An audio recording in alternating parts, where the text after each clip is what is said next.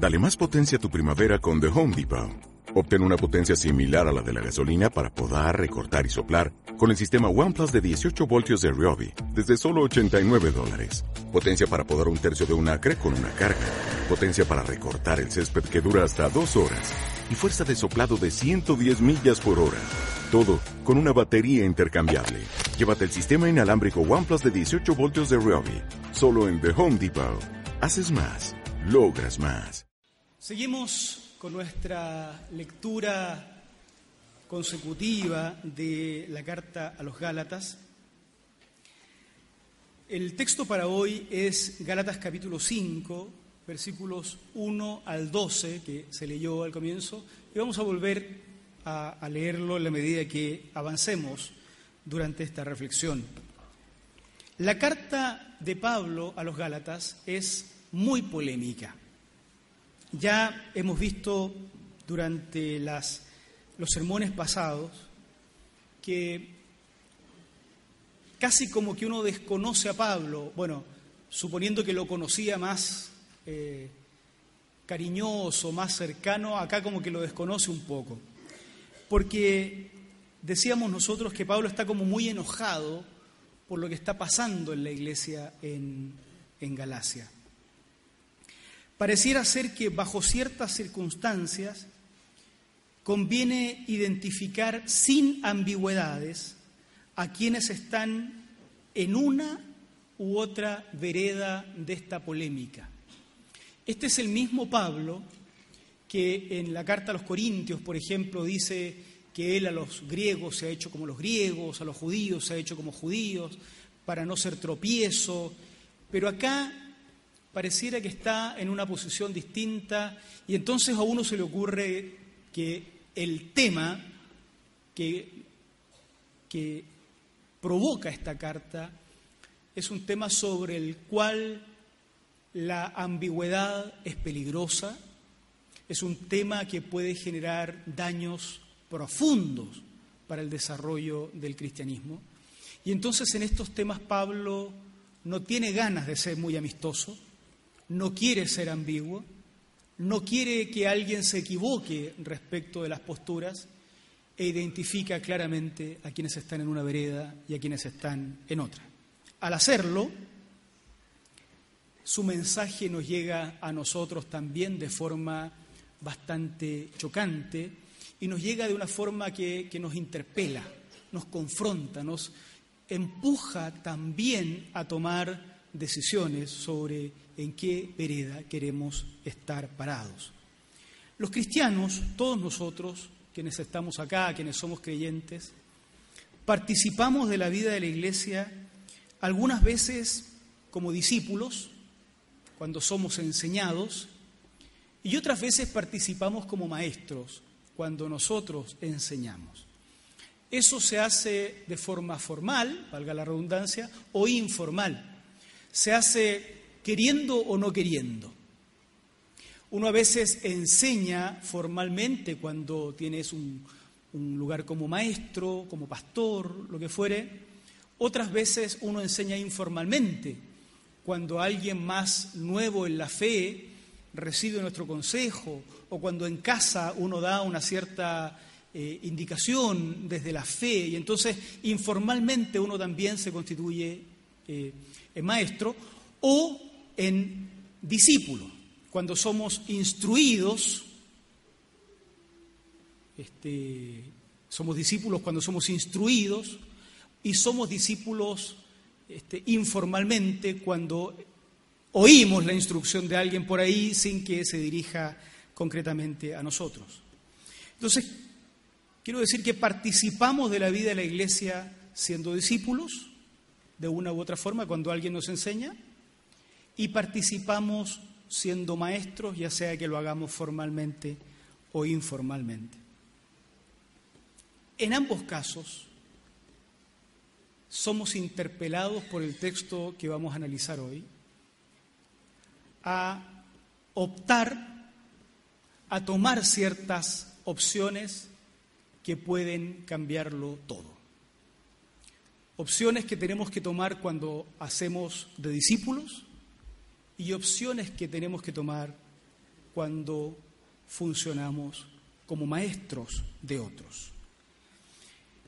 Nuestro texto precisamente puede dividirse en dos. Desde el versículo 1 al 6 podemos hablar de las opciones o las decisiones que debemos tomar cuando somos discípulos. Y desde el 7 al 12 de aquellas otras opciones que debemos tomar cuando nos toca hacer de maestros. Opciones muy radicales sobre respecto de las cuales a uno le tiemblan las piernas y está bien que así sea. Analicemos primero los versículos 1 al 6, donde se habla de las decisiones que debemos tomar cuando hacemos como discípulos, cuando funcionamos, cuando somos discípulos, cuando otros nos enseñan. Versículos 1 eh, al 6. Cristo nos libertó para que vivamos en libertad. Por lo tanto, manténganse firmes y no se sometan nuevamente al yugo de esclavitud. Escuchen bien, yo, Pablo, les digo que si se hacen circuncidar, Cristo no les servirá de nada. De nuevo declaro que todo el que se hace circuncidar está obligado a practicar toda la ley.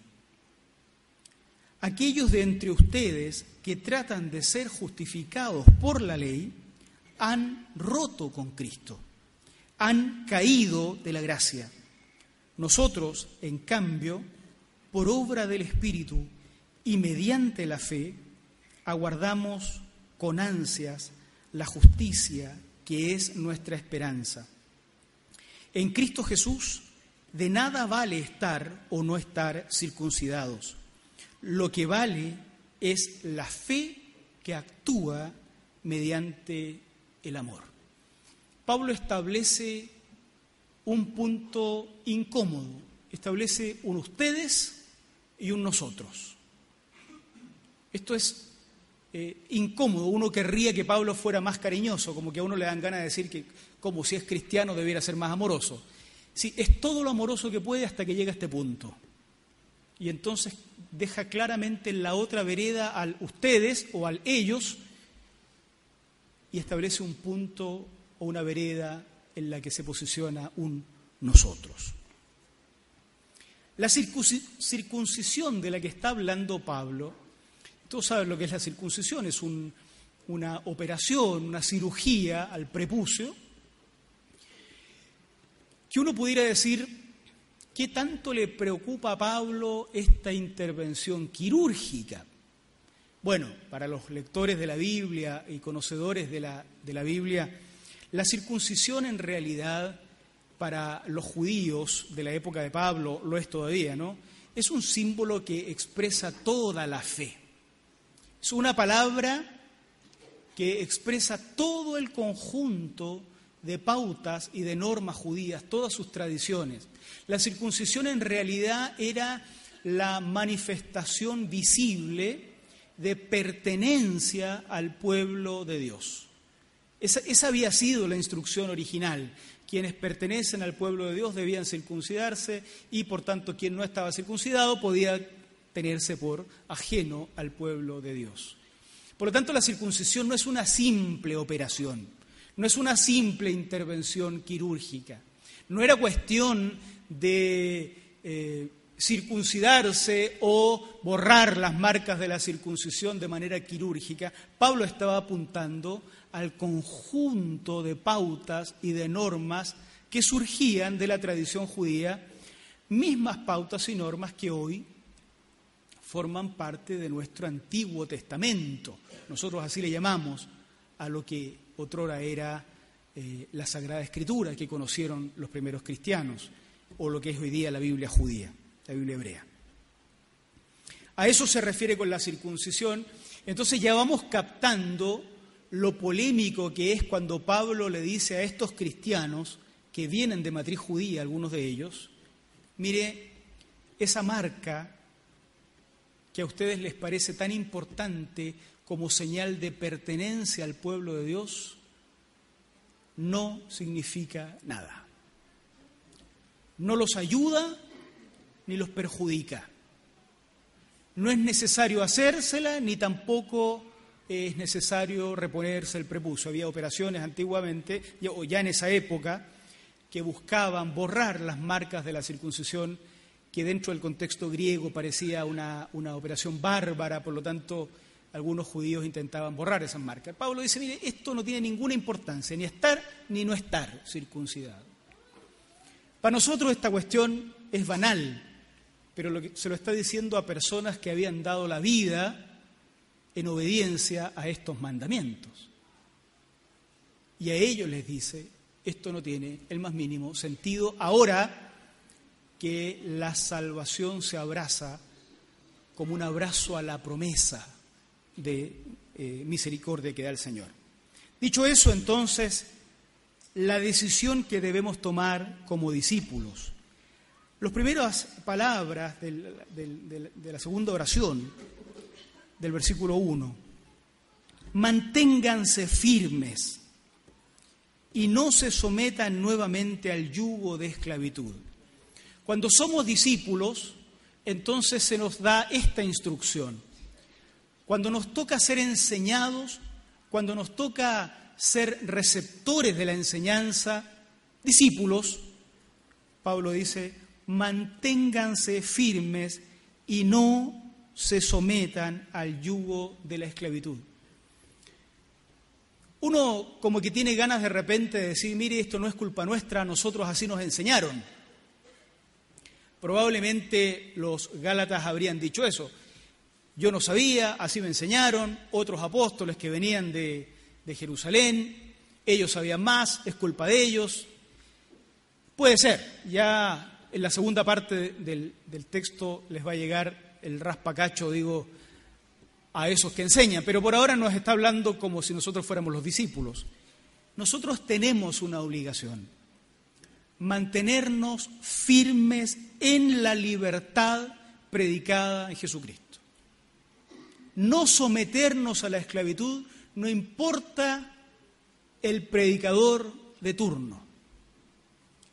Fíjense que hoy día uno pasa 40 minutos 30, 40 minutos de sermón, a veces se nos pasa la mano y ustedes pasan más tiempo escuchando este sermón, pero luego pasan la semana escuchando muchas horas a muchos otros predicadores y muchos otros sermones. Uno como que hoy día tiene mucho para elegir por radio, por televisión, por internet, por todos lados. No somos inocentes si no discernimos con claridad cuándo el discurso nos está convirtiendo en esclavos. No somos inocentes. Somos llamados a tener un pensamiento crítico respecto de todo aquello que se nos predica.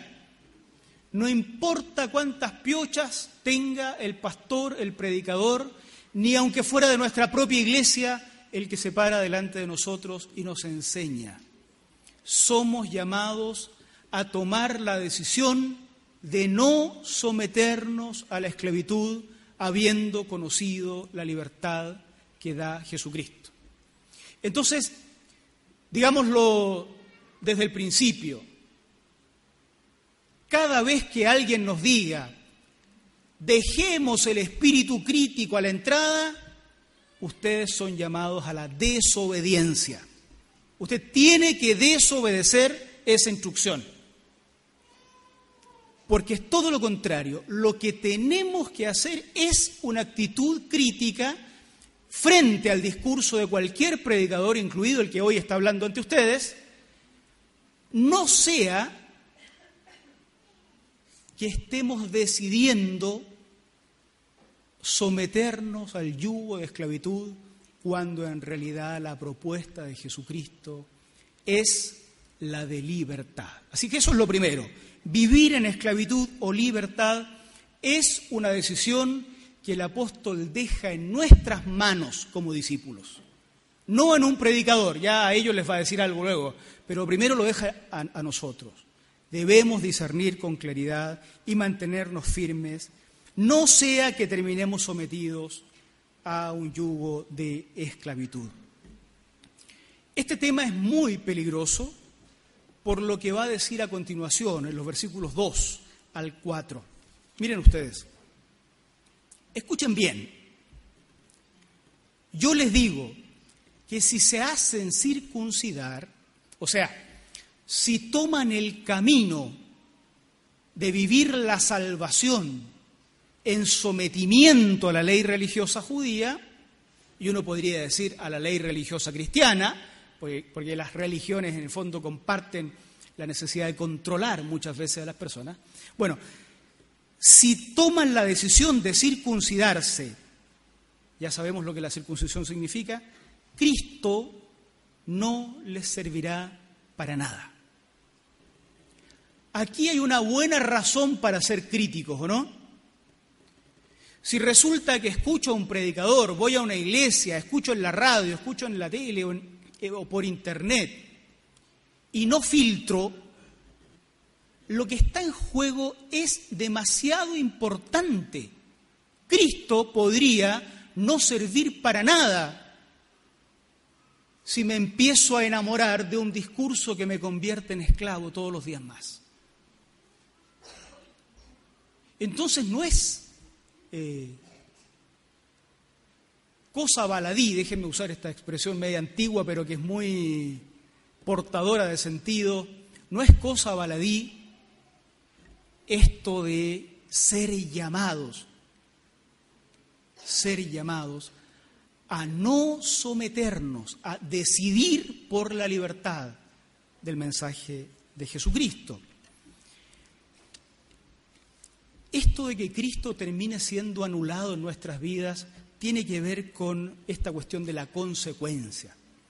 Si acepto vivir la vida en obediencia a la escritura judía, en sometimiento a la religiosidad judía y a cualquier otra religiosidad, pero Pablo está en polémica con esa, si acepto la circuncisión y digo, ok, este mandamiento me lo apropio, me someto a esto porque, oye, ¿Cómo va a ser todo tan gratis? Algo de exigencia tiene que haber. Puede que le haga sentido a alguien así y diga voy a aceptar la circuncisión. Pablo dice, ok, si usted acepta eso, acéptelo todo. Todo. Todo el que se hace circuncidar, verso 3, está obligado a practicar toda la ley. Hay dos caminos si alguien quiere tomar el camino de salvarse por obediencia a normas, por muy cristianas que parezcan, por muy provenientes de Dios que parezcan, por muy bíblicas que parezcan, por mucho que alguien las encuentre y las recite desde la Biblia, si alguien se quiere salvar por la obediencia a estas normas, ok, tome ese camino, pero tiene que cumplir toda la ley. A los dos minutos se va a dar cuenta de lo que nosotros ya sabíamos por la carta a los Gálatas. Nadie puede ser salvo por la ley. Pero si quiere tomar ese camino, decídanlo, los discípulos decídanlo, pero sepan antes que anulan la fe en Jesucristo, porque tienen que cumplirla toda, toda. Quien sigue ese camino sígalo hasta el final, porque no es posible tender puentes entre el camino que salva por obras, el camino que salva por normas y aquel otro de la gracia absoluta del Señor.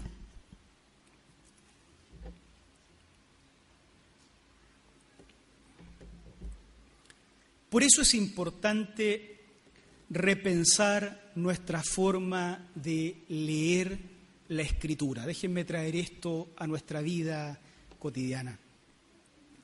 Algunos se estarán preguntando cómo, cómo Pablo es tan radical con la ley judía si resulta que las leyes judías de las que habla son las mismas que encontramos en nuestro Antiguo Testamento.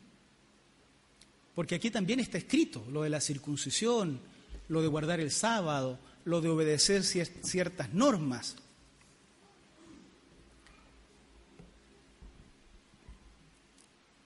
Por eso es importante, decía, repensar la manera en que leemos la escritura. Nosotros a veces leemos la Biblia y la citamos igual como la citaban los religiosos contra los que se peleó Jesús y contra los que se peleó Pablo. Peor todavía, nosotros a veces usamos la Biblia, el Antiguo Testamento, que es, lo que Pablo tiene en mente cuando dice la ley, igual como la usaba el propio Satanás. ¿Se acuerdan ese relato de la tentación de Jesús? Acá los canutos que hemos leído la Biblia muchos años recordaremos estas historias, ¿no? Me voy a acordar de varias en el camino y ustedes me mueven la cabeza para ver si se acuerdan. La de la tentación, esa se la acuerdan. ¿Se acuerdan que Satanás le citaba la Biblia a Jesús? Nosotros a veces la citamos igual.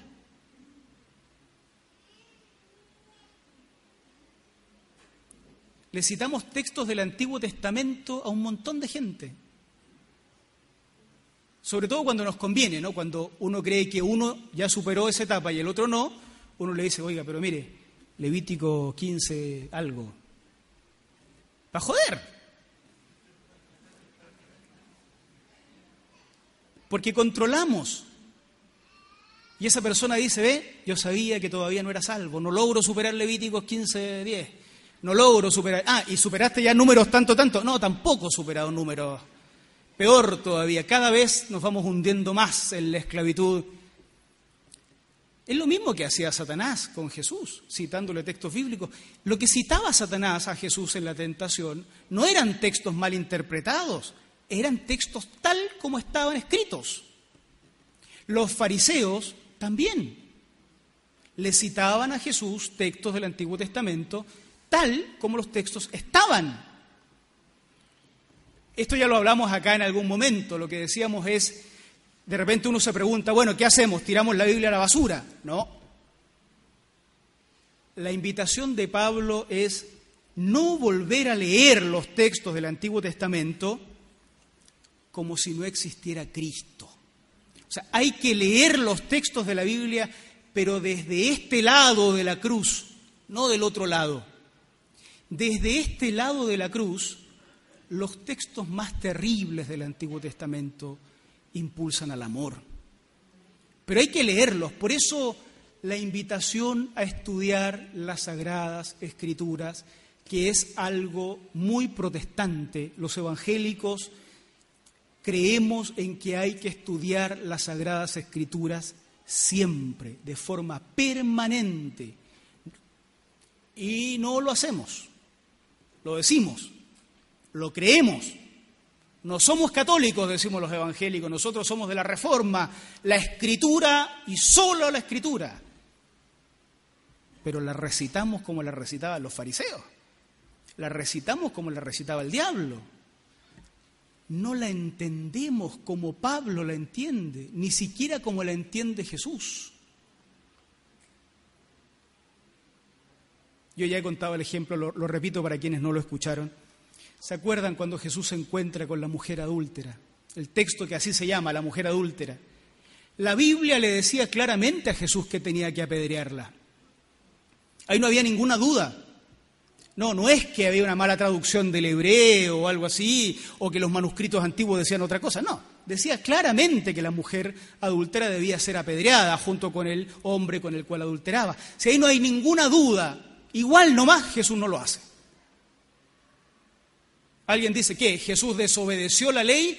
No sé, el que quiera preguntarle eso al Señor algún día, pregúntelo. Yo no me atrevo. Lo que sí sé es que frente a un texto, Jesús lo interpreta desde la lógica del amor y termina perdonando a la mujer y no condenándola. Si eso es un modelo, vamos a tener que leer todo el Antiguo Testamento de nuevo y eso es lo que dice Pablo.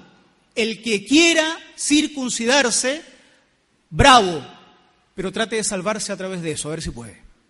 El que quiera vivir su religión a punta de textos bíblicos, hágalo, pero a ver si puede ser consistente y encontrar salvación en una vida de normas religiosas. Eso nos toca como discípulos. Si la escritura se aplica sin Cristo, estamos perdidos. En esa vereda no está Cristo, no está Cristo, está la ley. Por eso es importante escudriñar las escrituras, no para repetir textos, sino para encontrar cómo esos textos iluminan nuestro camino. Los canutos también recordarán el Salmo 119, 105. Aquí se nota que soy viejo y soy canuto. Lámpara es a mis pies y lumbrera a mi camino. La palabra es una lámpara que ilumina nuestro camino. No, no, no es nuestro camino. Ilumina el camino. Nadie va a transitar por nosotros el camino.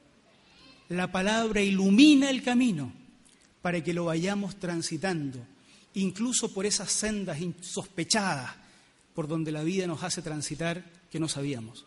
Si la palabra está ahí para iluminarnos, entonces es más fácil el transitar.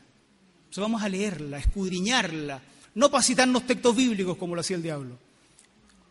No, no, no digo con esto que no tengamos que aprendernos textos de memoria, está bueno aprendérselo, pero no para perseguirnos unos a otros, sino para iluminar el camino que tenemos por delante. En cambio, frente a estos discípulos que queriendo seguir ese camino de la ley, de la norma, de la opresión de la religión, frente a esos, Pablo dice, estamos nosotros. ¿Con qué nos presentamos nosotros en este debate? Allá están los otros, que pueden argumentar buen comportamiento, no tienen atenuantes, que pueden argumentar vida intachable, que pueden argumentar obediencia a la ley, obediencia a las normas, circuncisión. En esta vereda estamos nosotros. ¿Cómo nos presentamos? Mira el verso 5. Nosotros, en cambio,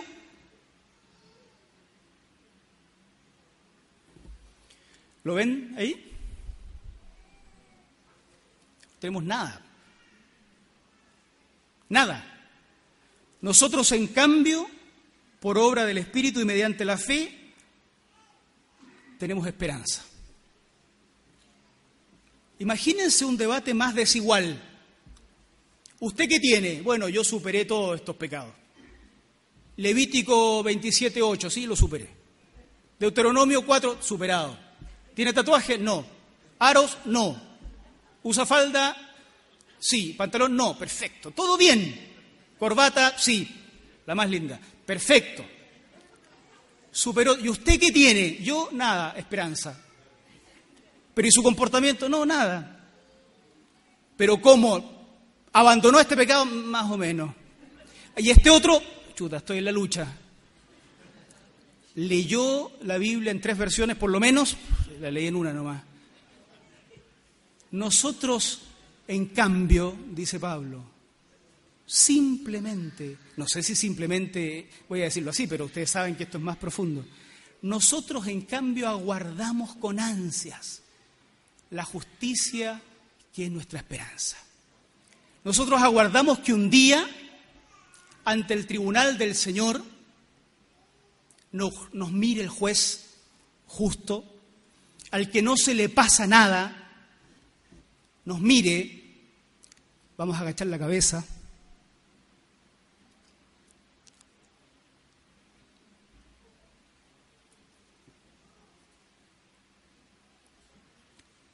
nos pondremos rojos.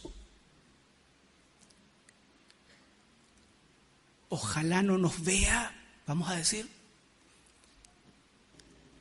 llenos de esperanza, pero con nada más que mostrar, con nada más.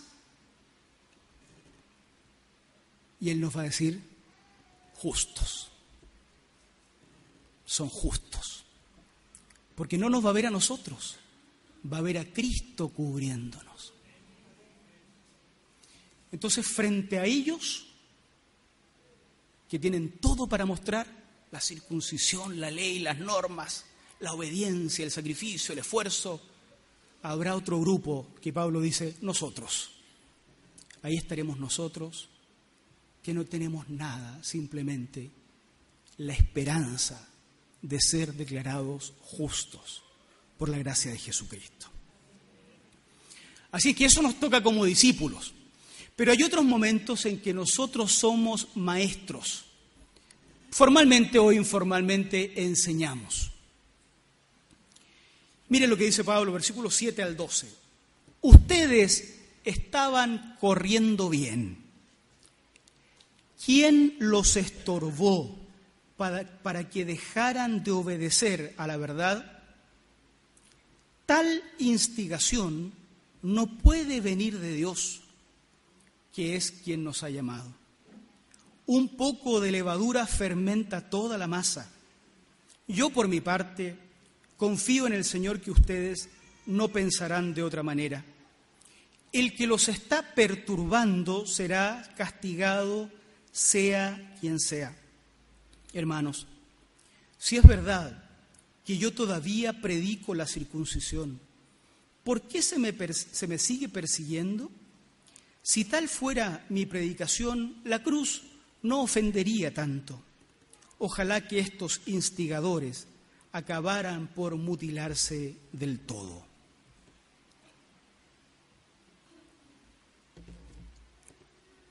De nuevo divide en dos a los que ahora cumplen tareas docentes, voy a decir así, maestros, ¿no?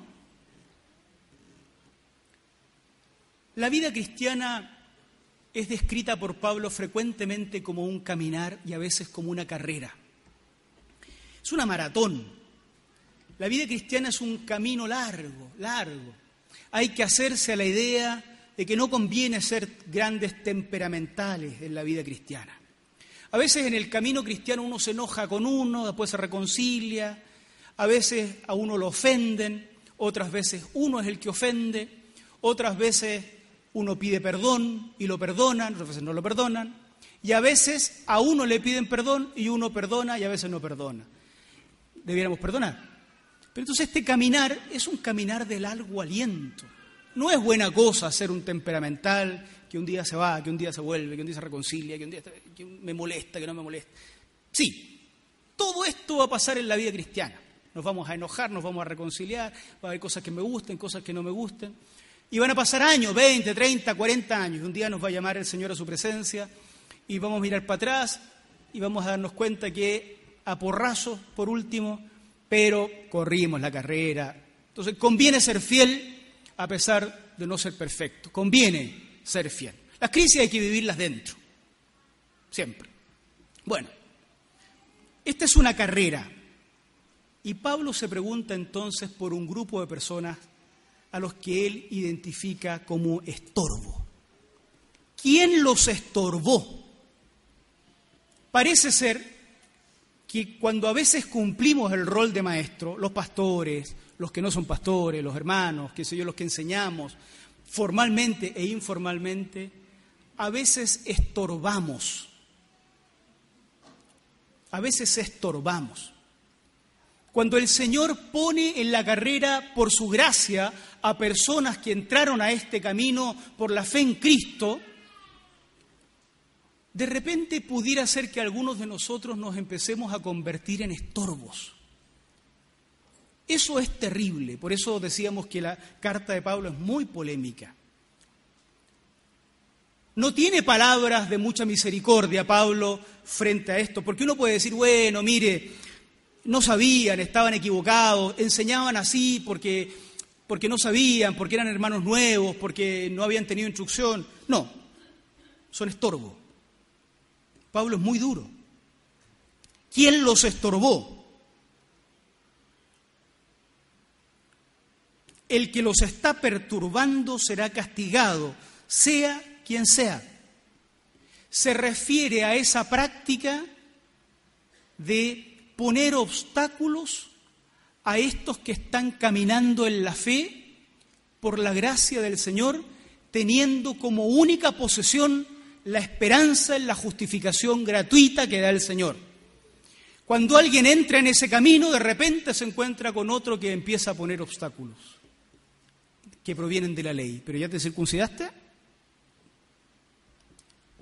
No, yo solo creo en Cristo. Ok, pero guardas el sábado. No. ¿Y el domingo? No.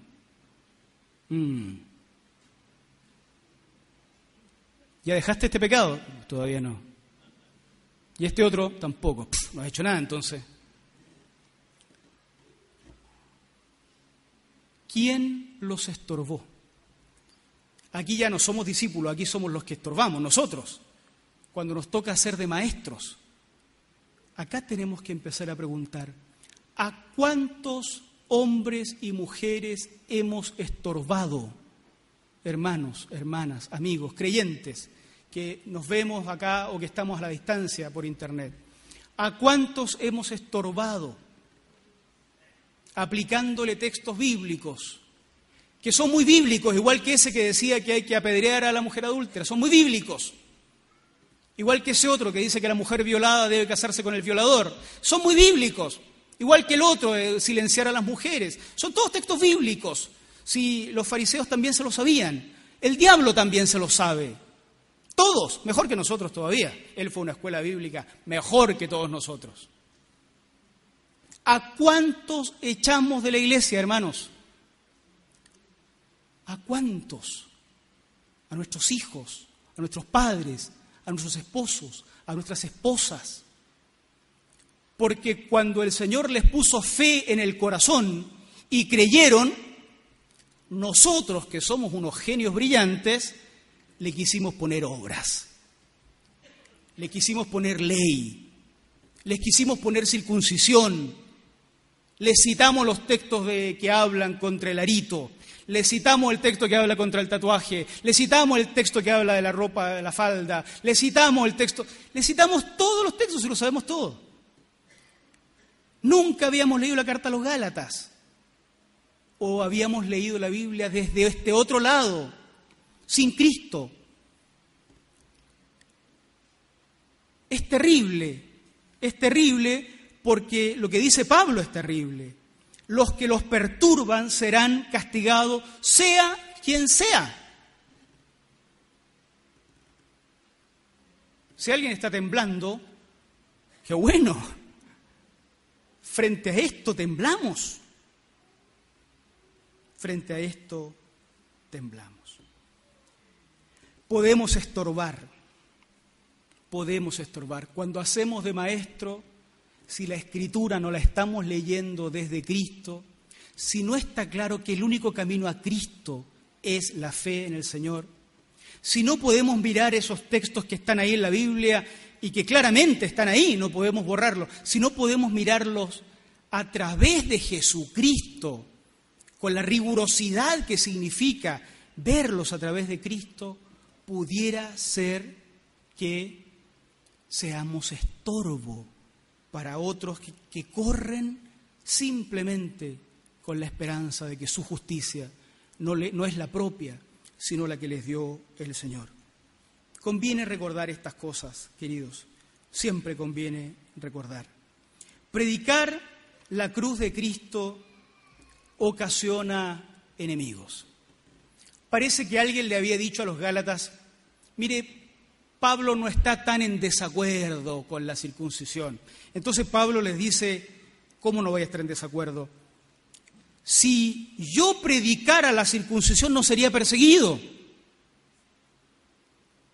Si yo predicara la circuncisión, entonces la cruz no sería una ofensa. Pero soy perseguido, entiende uno de fondo. Y la cruz que predico es una ofensa, entiende uno de fondo. ¿Por qué? Porque no predico la circuncisión.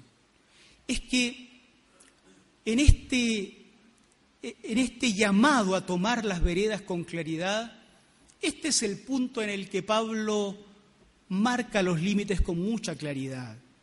O predico la ley o predico a Cristo.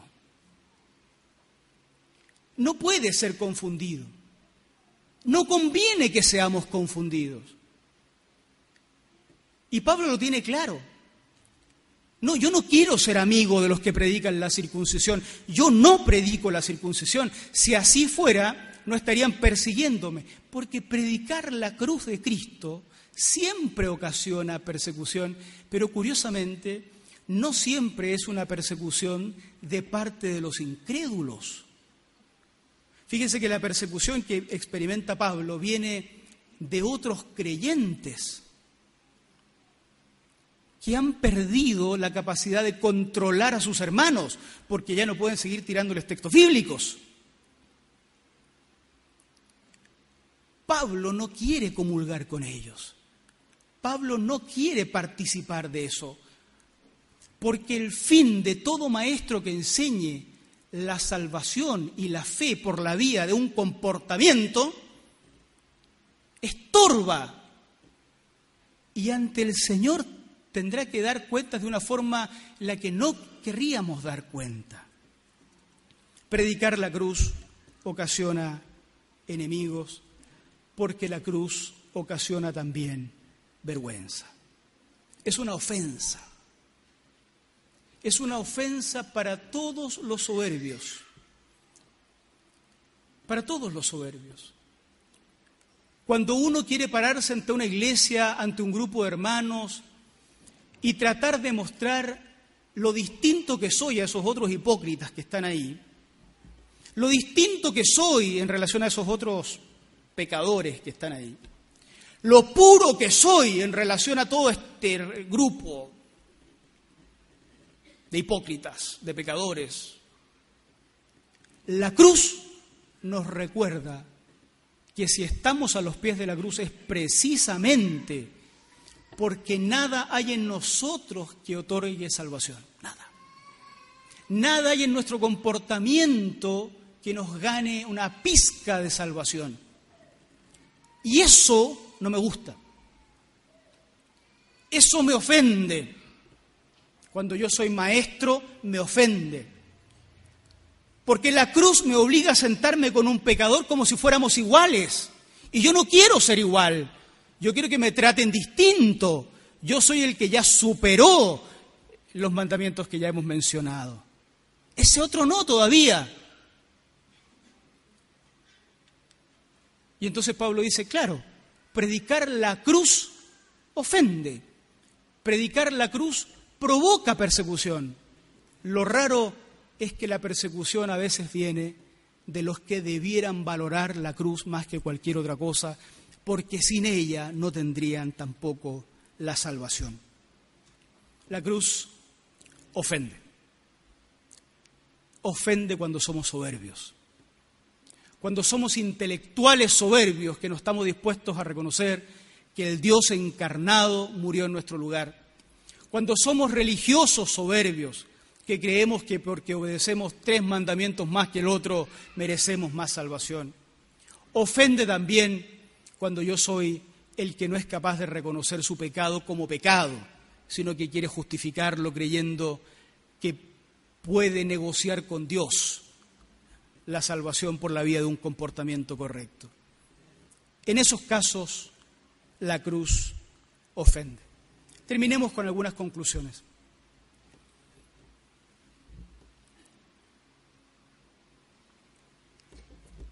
La carta a los Gálatas desmantela cualquier razón que hayamos construido para la soberbia, cualquiera. Frente a la cruz, de lo único que estamos vestidos es de esperanza. Anhelamos con ansias la justicia. Se refiere a esa justicia que no es nuestra. Anhelamos con ansias esa justicia que nos es imputada sin merecerlo nosotros. Nada más. Frente a la cruz estamos con eso. La fe, el abrazo de fe a la promesa que decía que un día vendría el que nos adoptaría como hijos. Nada más que eso. La carta a los Gálatas también nos pone una carga grande a los que creemos que tenemos algo para enseñar. Cada vez que uno enseña, cada vez que uno se para frente a alguien y enseña por la vía formal o informal, teniendo un cargo o sin tenerlo, la epístola a los Gálatas nos pone una carga grande. Cuidado con ser estorbo. Cuidado con ser estorbo. la gente con la que Pablo polemizaba eran profundos conocedores de la Escritura, capaz que mejor que todos nosotros. Y aún así eran estorbo. Si no somos capaces de mirar la Escritura desde este lado de la cruz, somos estorbos. Estamos como una piedra de tropiezo en la carretera por donde corren o avanzan aquellos a los que nuestro Señor va poniendo en el camino. No importa cuántos años de iglesia, no importa cuántos títulos, no importa el cargo que ocupemos, podríamos llegar a ser estorbos si no tenemos claridad de la gracia absoluta de Jesucristo. Finalmente, la carta a los Gálatas nos invita a dejar las medias tintas. Hay cosas en la vida cristiana donde no es posible ser muy amistoso. Hay un montón de cosas donde los cristianos no tienen para qué andarse peleando con la gente. Hay evangélicos que tienen la costumbre de andarse peleando con todo el mundo, como que todos somos Juan el Bautista, hay que echarle maldiciones a todo el mundo. No, eso está mal. Pero hay un par de cosas por las cuales hay que dar la vida. A mí esto siempre me recuerda a un sacerdote católico, eh, Ronaldo Muñoz, algunos lo, conocen probablemente, ya falleció. Eh, en una charla estábamos varios pastores, sacerdotes, monjas, algunos teólogos. Este hombre ya mayor dice, mire, nos dice a nosotros, cuando uno es viejo, dice, cree menos cosas que antes, pero las cree más yo pensaba en la cantidad de cosas por las que me peleaba cuando era adolescente. Yo crecí en la iglesia. Hasta la fecha del arrebatamiento lo discutíamos. A algunos de ustedes les pasó, por eso se ríen. Todo era razón de pelea, todo, si la salvación se pierde o no se pierde, si no sé qué, la predestinación, ¡uh! todo era una pelea gigante. Entonces él decía, mire, cuando uno es viejo, cree menos cosas que antes. Yo pensaba en todas las cosas que he ido dejando de creer pero las pocas que cree, las cree más. Entonces, esto es lo de Pablo también. Hay un montón de cosas por las que Pablo no se va a pelear. A los judíos me hago judío, a los griegos me hago griego.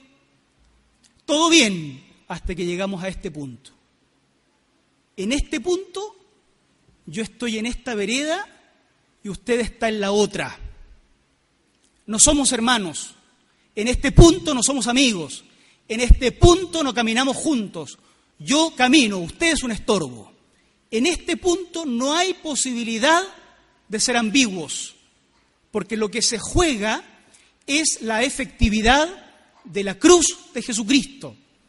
Sin la cruz de Jesucristo, todo está perdido, todo, nada tiene razón de ser. Por eso, en lo que tiene que ver con la fe, no es posible negociar.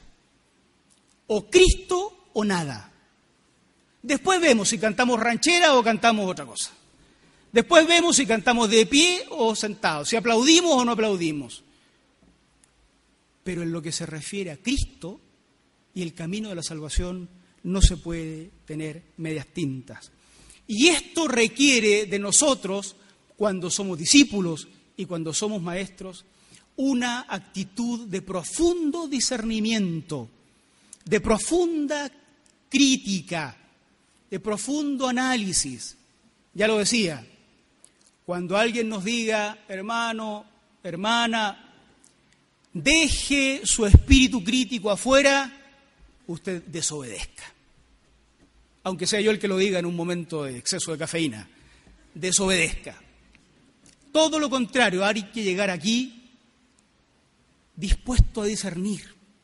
Y las cosas que aquí nos llaman la atención hay que discutirlas en la semana, en el almuerzo, en la cena, con los amigos, llamar a los pastores, escribir correos electrónicos, esperando clarificar, clarificar. Sobre estos puntos importantes es relevante pensar en esto. Queridos, sigamos parados ante la cruz de Jesucristo en esperanza. Sigamos parados en fe, sigamos parados sin tener nada, pero esperando que la gracia infinita del Señor nos haga justos, porque Él lo ha prometido, no porque nosotros lo hemos ganado. Amén. Que el Señor nos bendiga. Oramos al Señor y luego esta oración voy a invitar a los eh, jóvenes, señoritas que van a rendir la PSU, eh, la Pastoral de Jóvenes ha pensado en esto, para que pasen aquí adelante y también oremos por ellos. Pero terminemos con nuestro sermón orando y luego oramos por nuestros jóvenes.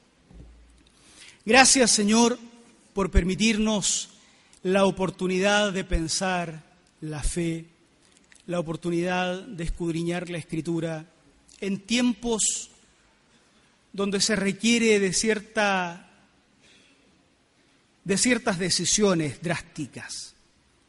Nosotros de ninguna forma queremos ser un estorbo, pero tampoco queremos ser estorbados. Danos el discernimiento cuando nos toque ser discípulos y cuando nos toque ser maestros también. Nosotros no queremos ser de aquellos que tendrán que dar cuentas para mal un día. Nosotros no queremos vivir tampoco, Señor, un evangelio un poco esclavo y un poco libre. Nosotros queremos vivir bajo la libertad que da el Señor Jesucristo. Porque si eso es lo que se ha prometido, definitivamente eso es lo que queremos, Señor, con todo el corazón. Ayúdanos a mirar la Escritura con los anteojos de Cristo y ayúdanos, Señor, a separarnos de la soberbia que viene muchas veces por los años que tenemos en la iglesia o los títulos que tenemos en la iglesia. Sácanos de eso y ayúdanos a releer la Escritura con ojos nuevos, humildes, sinceros. Gracias por todo en el nombre de Cristo Jesús. Amén. Amén.